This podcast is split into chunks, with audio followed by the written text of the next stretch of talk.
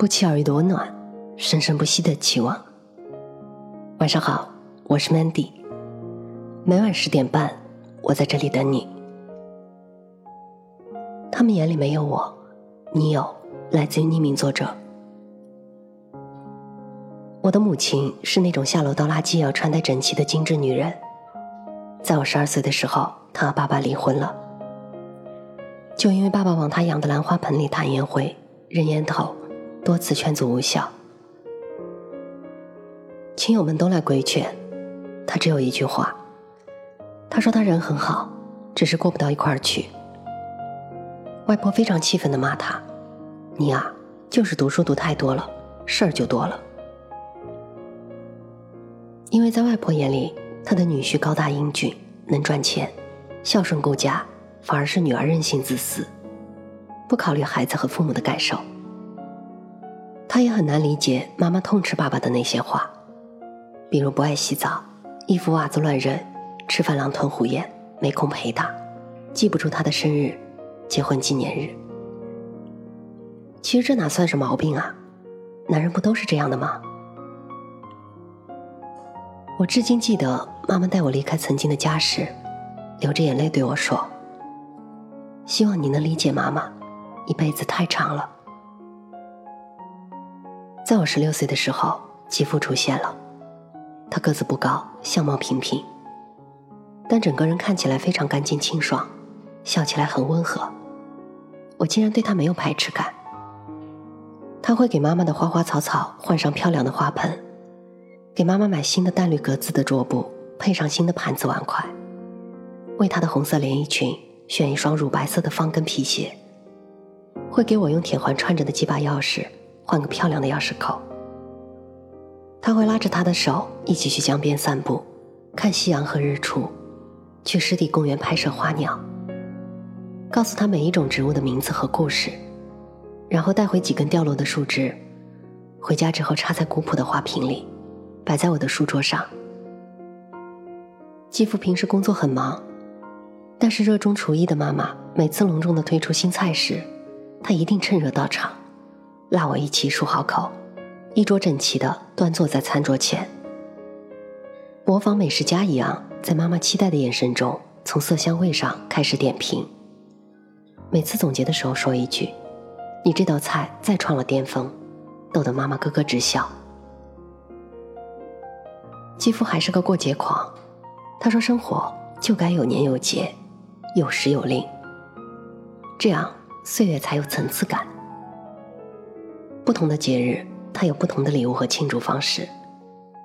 他会带着我和妈妈在季节时令交换的时候，到大自然里走一走，一起看看时光的交替。有一次妈妈生病住院了，我到医院时看到妈妈的床头放着一束百合，水果切成了小块，放在干净的淡绿色瓷碗里。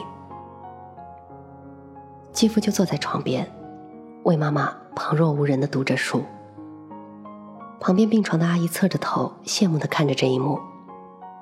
我忽然鼻子一酸，终于理解了妈妈的那一句：“一辈子太长了。”这次回去参加表妹的婚礼，当亲友们围着我催婚时，妈妈和继父表现的像我不是自己家孩子一样。他们说。他能过好自己的生活就可以了，结婚也不是人生的必经之路啊。然后从此他们就被冠上了“奇葩父母”的称号，怪不得养的孩子那么任性。我似乎真是遗传了妈妈的任性，常常被好心给我介绍男朋友的闺蜜们说：“人家裤子不合身也是毛病，他不就是用了凤凰传奇的铃声吗？能怎样？吃饭吧唧嘴又不是改不了。”他们总是说我关注点不在主流线上，对男人的要求华而不实，活该单身。但是只有我知道，一辈子很长，跟一个毫无生活品质、不修边幅的男人一起生活，比孤独本身还要可怕。精致的生活并不昂贵，用洗面奶好好的洗脸，不同场合不同着装，不只为果腹去细致的品尝食物。不为目的地去欣赏旅途的风景，随手为生活装点令自己欣喜的小物件，去读书，去好奇，而不是囫囵吞枣的、粗糙的过着每一天。人们总是习惯在需要展示的时候精致一些，其实一辈子很长，精致是你自己给自己的力量，把那冗长的岁月变成一个个充满喜悦的小时刻。我只是在风中奔跑的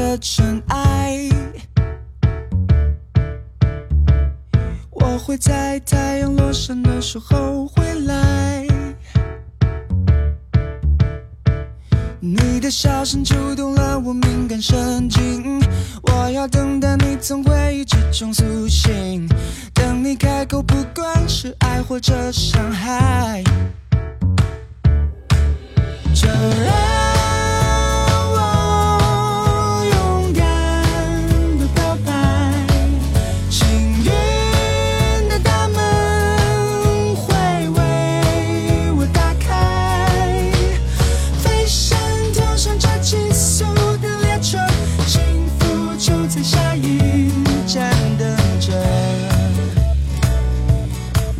在乎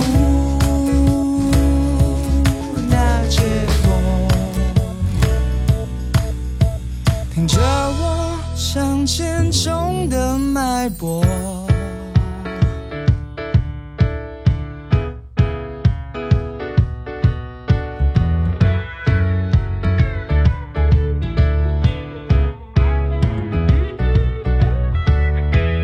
我只是往幸福奔跑的。尘埃，我会在狂欢开始的时候离开。我就绝望着漫天烟火发呆，人不是为了羡慕别人存在，要自己面对诱惑，冷静下来。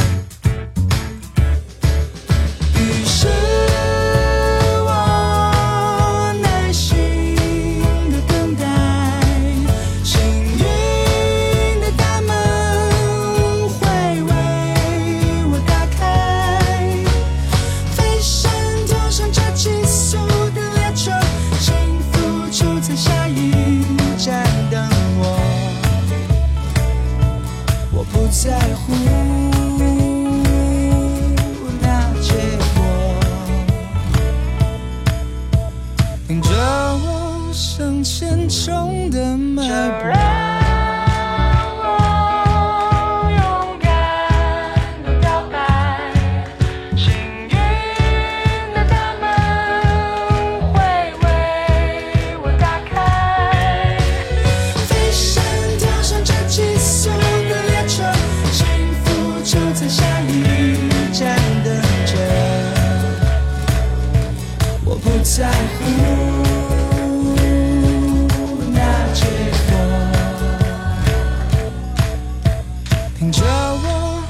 向前冲的脉搏。